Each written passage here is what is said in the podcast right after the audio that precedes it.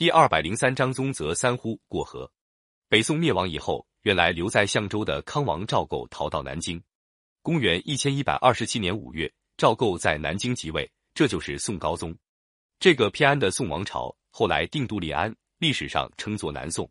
宋高宗即位以后，在舆论的压力下，不得不把李纲召回朝廷担任宰相。但是实际上，他信任的却是黄潜善和汪伯彦两个亲信。李纲提出许多抗金的主张，他还跟宋高宗说要收复东京，非用宗泽不可。宗泽是一位坚决抗金的将领。北宋灭亡之前，宋钦宗曾经派他当和议使到金京议和。宗泽跟人说：“我这次出使不打算活着回来，如果金人肯退兵就好，要不然我就跟他们争到底，宁肯丢脑袋也不让国家蒙受耻辱。”宋钦宗一听宗泽口气那么硬。怕他妨碍和谈，就撤了他和义使的职务，派他到磁州去当地方官。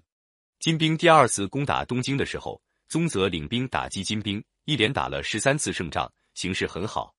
他写信给当时的康王赵构，要求他召集各路将领会师东京，又写信给三个将领，要他们联合行动救援京城。哪知道那些将领不但不愿出兵，反嘲笑宗泽在说疯话。宗泽没办法。只好单独带兵作战。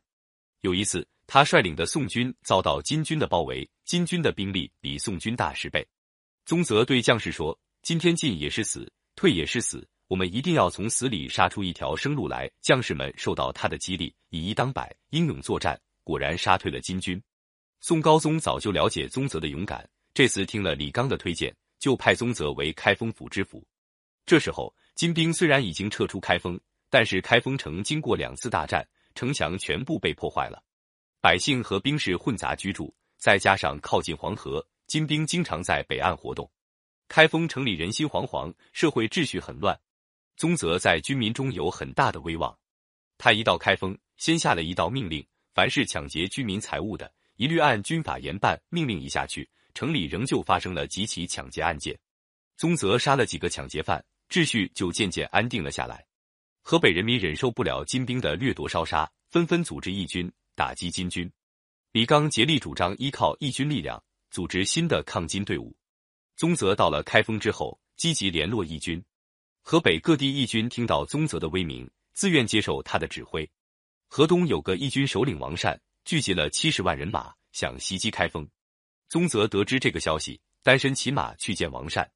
他流着眼泪对王善说：“现在正是国家危急的时候。”如果有像您这样的几个英雄同心协力抗战，金人还敢侵犯我们吗？王善被他说的流下了感动的眼泪，说：“愿听宗公指挥。”其他义军像杨进、王再兴、李贵、王大郎都有人马几万到几十万。宗泽也派人去联络，说服他们团结一致，共同抗金。这样一来，开封城的外围防御巩固了，城里人心安定，存粮充足，物价稳定，恢复了大乱前的局面。但是就在宗泽准备北上恢复中原的时刻，宋高宗和黄潜善、汪伯彦却嫌南京不安全，准备继续南逃。李纲因反对南逃，被宋高宗撤了职。宗泽十分焦急，亲自渡过黄河，约河北各路义军将领共同抗击金兵。他在开封周围修筑二十四座堡垒，沿着黄河设立营寨，互相连接，密集的像鱼鳞一样，叫做连珠寨。加上河东、河北各地义军民兵互相呼应，宋军的防御力量越来越强了。宗泽一再上奏章，要求高宗回到开封主持抗金。但是奏章到了黄潜善等手里，这批奸人竟取笑宗泽是个狂人，把他的奏章扣了下来。过了不久，宋高宗就从南京逃到扬州去了。没有多久，金兵果然又分路大举进攻。金太宗派大将兀术进攻开封。宗泽事先派部将分别驻守洛阳和郑州。兀术带兵接近开封的时候，宗泽派出几千精兵绕到敌人后方，截断敌人退路，然后又和伏兵前后夹击，把兀术打得狼狈逃走。又有一次，金将宗翰率领金兵攻占洛阳，宗泽派部将郭振民、李景良带兵袭击宗翰，打了败仗。郭振民向金军投降，李景良畏罪逃走。宗泽派兵捉拿到李景良。责备他说：“打仗失败本来可以原谅，现在你私自逃走，就是墓中没有主将了。”说完，下令把李景良推出斩首。郭振民向金军投降之后，宗翰派了一名金将跟郭振民一起到开封，劝宗泽投降。宗泽在开封府大堂接见他们，对郭振民说：“你如果在镇上战死，算得上一个忠义的鬼。现在你投降做了叛徒，居然还有什么脸来见我？”说着，喝令兵士把郭振民也斩了。宗泽又回过头对劝降的金将冷笑一声，说：“我守住这座城，早准备跟你们拼命。你是金朝将领，没能耐在战场上打仗，却想用花言巧语来诱骗我。”金将吓得面无人色，只听得宗泽吆喝一声。几个兵士上来，把金将也拉下去杀了。宗泽一连杀了三人，表示了抗金的坚定决心，大大激励了宋军士气。他号令严明，指挥灵活，接连多次打败金兵，威名越来越大。金军将士对宗泽又害怕又钦佩，提到宗泽都把他称作宗爷爷。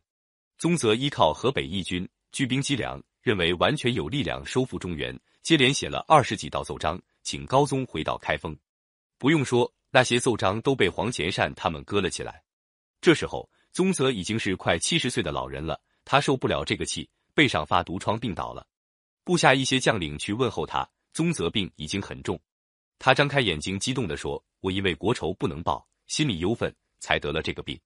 只要你们努力杀敌，我死了也没有遗憾了。”将领们听了，个个感动的掉下热泪。大伙离开的时候，只听得宗泽念着唐朝诗人杜甫的两句诗。出师未捷身先死，常使英雄泪满襟。接着又用足力气呼喊：“过河，过河，过河！”才合上眼睛。开封军民听到宗泽去世的消息，没有一个不伤心的，痛哭流涕。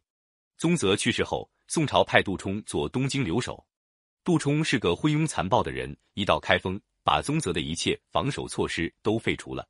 没多久，中原地区又全都落在金军手里。